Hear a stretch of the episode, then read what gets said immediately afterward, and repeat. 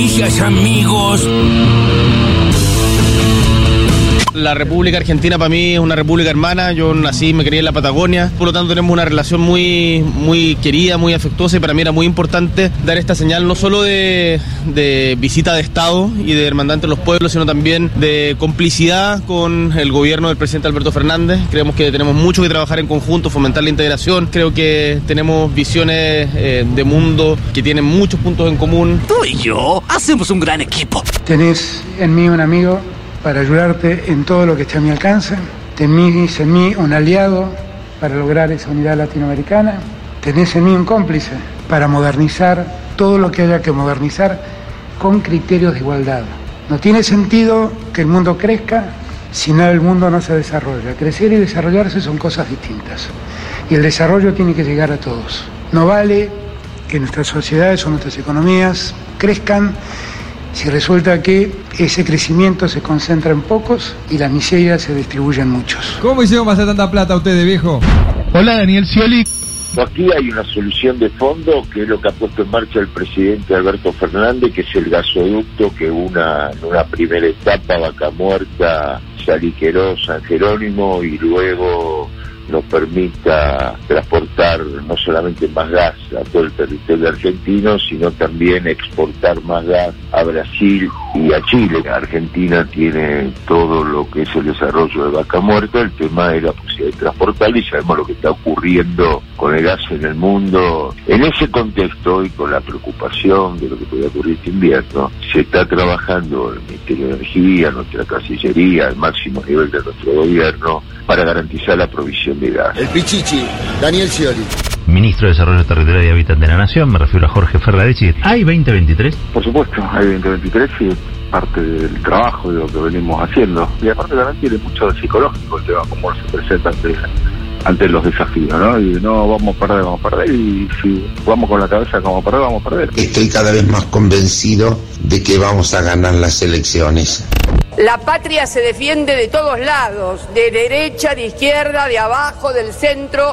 Esto es lo importante, poder diferenciar lo que es la disputa política de lo que es innegociable y que es construir un país que haga honor a ustedes, que fueron y pelearon, a los que se quedaron allá, a sus familiares, pero sobre todo a todos los que seguimos soñando que una Argentina diferente es posible. Lo vas a leer, me dijiste. Bien. Hoy se lo mandé de regalo al presidente para que después la vocera nos diga que no le regalo nada el cumpleaños, ¿viste? Porque después ya veo el lunes.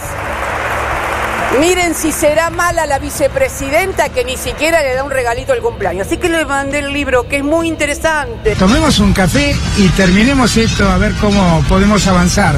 Y estoy con el capitán de Racing, con Leo Sigali. Tuviste una muy clara eh, cuando el partido todavía estaba 1 a 0 abajo ustedes para, para tratar de empatarlo? Eh, la verdad que no me acuerdo.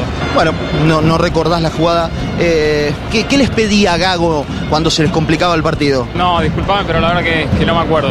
Bueno, Leo, la, la, la, última para dejarte. ¿Están pensando en la, en la, en la Sudamericana?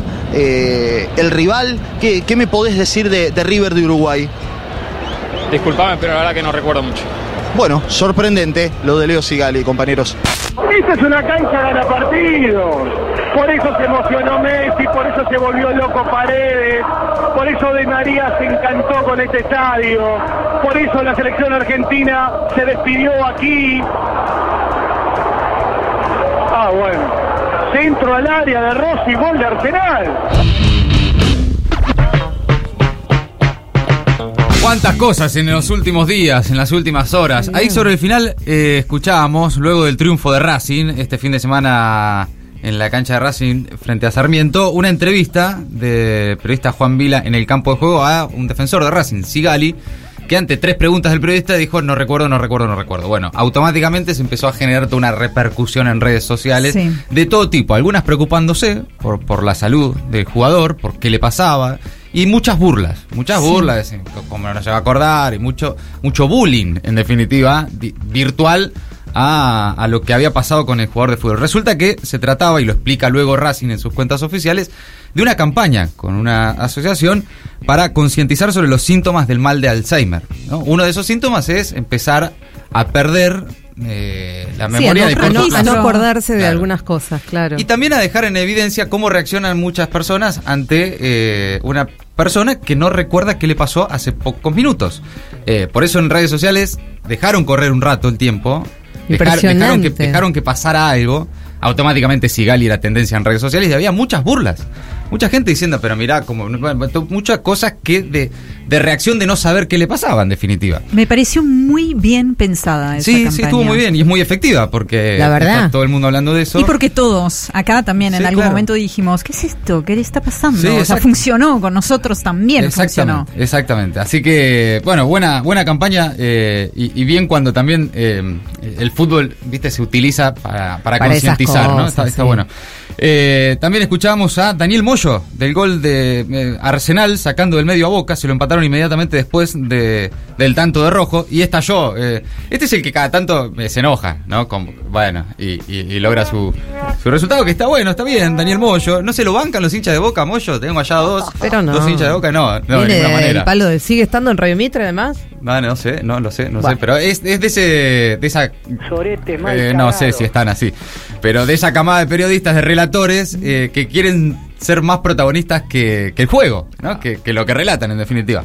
Cristina, este fin de semana en el acto por los 40 años de Malvinas, sobre, entre otras cosas, el libro que le regaló Alberto Fernández, sobre lo que se ha escrito tanto en los últimos días, eh, qué quiso decir, cuál es el mensaje, si le está diciendo a Alberto Fernández con el regalo de ese libro que se va a ir antes del gobierno como se fue Alfonsín, o que si no cambia se va a ir antes del gobierno como se fue Alfonsín, o si en definitiva era también, Cristina nada lo deja librado al azar, definitivamente un, mensaje político, o si simplemente fue un regalo como una persona eh, para su cumpleaños le regala a Normal, otra, que le normal. interesó una lectura Claro. que ella tuvo, que le pareció súper interesante el libro, Sí. y se lo regaló a Massa y Alberto. Que por cierto, eh, sí, se lo regaló a los dos. Y, y se trata de un libro que Es atinado, el, el regalo por supuesto que es muy bien pensado, muy atinado, lo tengo en casa, tiene absolutamente con- que ver con todo lo que está sucediendo. Después, el mensaje subliminal que Cristina, habrá que... te- eh, uno busca hacer un regalo atinado. Sí, claro, lógico. Entonces, en ese sentido, yo creo que hizo un regalo 10 puntos. El libro es Diarios de una temporada en el quinto piso, es de un exfuncionario del gabinete económico de Alfonsín, que explica con, con mucho detalle eh, cómo fueron aquellos años eh, y cómo en definitiva todo se fue al carajo, ¿no? En un contexto de altísima inflación y luego de una negociación con el Fondo Monetario Internacional, ¿no? Eh, y en definitiva, bueno, hay todas las lecturas posibles sobre qué significa que Cristina le haya regalado este libro de Juan Carlos Torre a que Alberto elige muy Fernández, bien ¿no? los regalos, eso significa. Lo que no elige por ahí muy bien es el momento en el que hay que decir algunas cosas, ¿no? Porque era un acto sobre Malvinas a 40 años. eh, yo sé que acá la aman y todos amamos y todos queremos y nos parece una líder extraordinaria y no sé cuántas cosas más. Pero hay veces que la cuando hablamos de cómo la dirigencia política se aleja de la realidad, un ejemplo muy claro es eh, errarle los contextos en los que vos decís algunas cosas. Porque la verdad, llevar la chicana de la interna, mencionando a lo que dijo Cerruti o no dijo Cerruti, a un discurso institucional sobre los 40 años de Malvinas, con los soldados ahí en un homenaje, es empezar a errarle en, en lugar y circunstancia en el que se dicen las cosas, ¿no? Más allá de que, por supuesto, Es que Cristina, como, no habla, como no habla nunca junta, junta, junta y después quiere decir todo junto. Eh, pero ahí hay un problema a veces también, ¿no? Porque en definitiva todo el 24 de marzo y el 2 de abril, las dos fechas muy relevantes por, por, la, por, por el número además, de, en el caso de Malvinas, los 40 años, por, por la, la particularidad en que este año el- el- el- la celebración, la conmemoración estaba muy extendida, mucho más que en otros años, justamente porque se trataba de un número redondo. Quiero decir, dos fechas emblemáticas caen en la interna del frente de todo. Y me parece que es una posibilidad eh, desaprovechada eh, en ese caso. Pero bueno, acá por supuesto, cada vez que hablas de Cristina, eh, pr- prácticamente envia- enviado sos a la hereje, hoguera. hereje. enviado a la Pero está ¿no? bien lo que decís, Mati. O sea, el regalo está muy bien elegido si uno lo saca de contexto. Después, lo que estás diciendo, en mi opinión, es lo que viene sucediendo desde hace mucho tiempo. Y acabas de dar como dos ejemplos. Un ejemplo patente que fue como en Sí. una.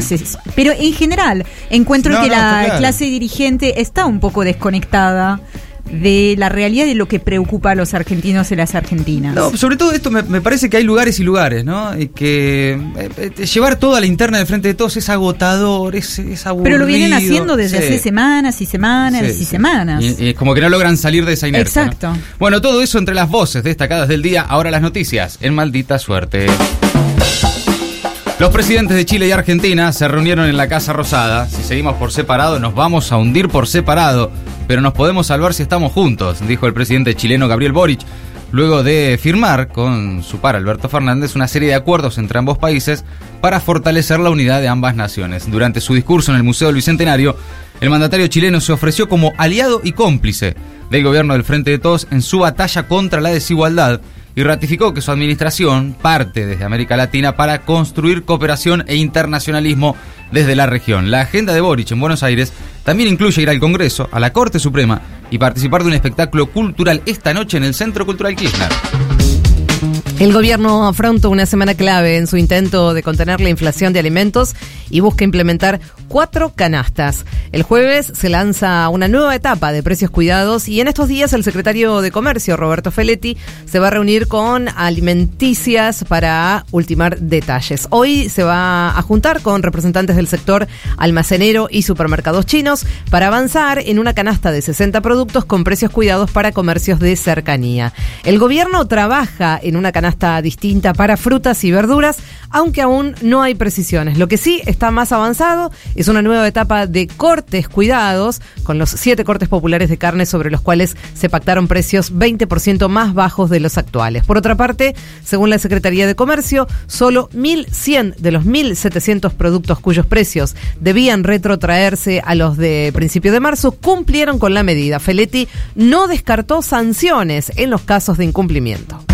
El Congreso comienza esta semana el debate de tres proyectos claves. Se abre en diputados, por un lado, la reforma a la ley de alquileres. La discusión tiene como eje modificar el plazo de vigencia de los contratos entre propietarios e inquilinos, así como el sistema de actualización. No está prevista la posibilidad de incluir algún impuesto a la vivienda ociosa, como proponía una parte del Frente de Todos. En el Senado llega al recinto la composición del Consejo de la Magistratura. El 14 de abril es la fecha límite que puso la Corte para que haya un nuevo proyecto sancionado o que se vuelva a la ley anterior a la vigente. Por otro lado, este martes comenzará a tratarse también en comisión el proyecto de los senadores del Frente de Todos que busca crear un fondo nacional para la cancelación de la deuda con el FMI con dólares sin declarar que estén en el extranjero.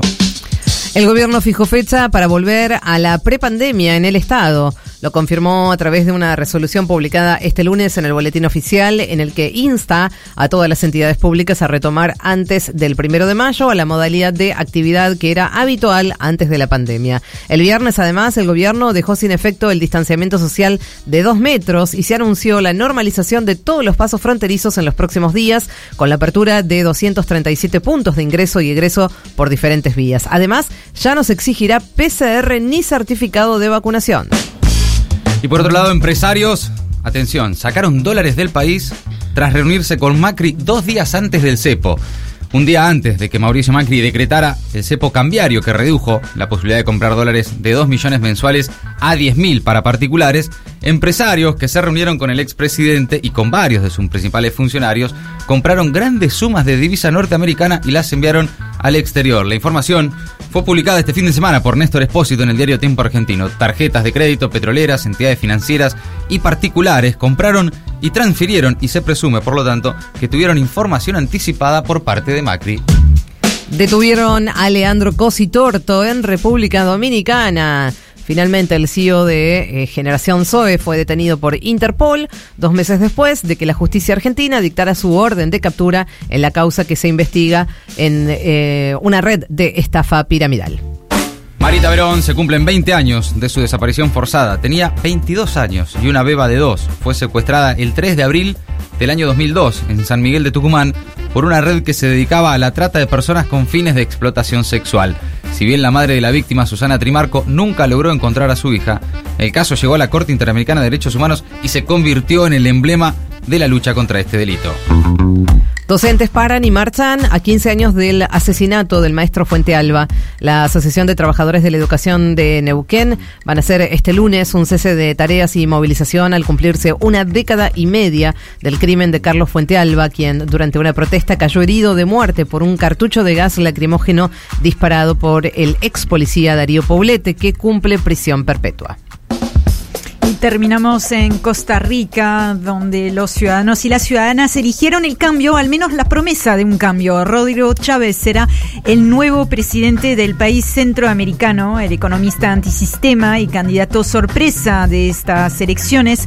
Se impuso finalmente en la segunda vuelta de los comicios con el casi 53% de los votos frente a el 47% del expresidente José María Figueres. Y todo esto al de una campaña electoral marcada por la sanción que Rodrigo Chávez recibió en el Banco Mundial donde se desempeñó por acoso sexual.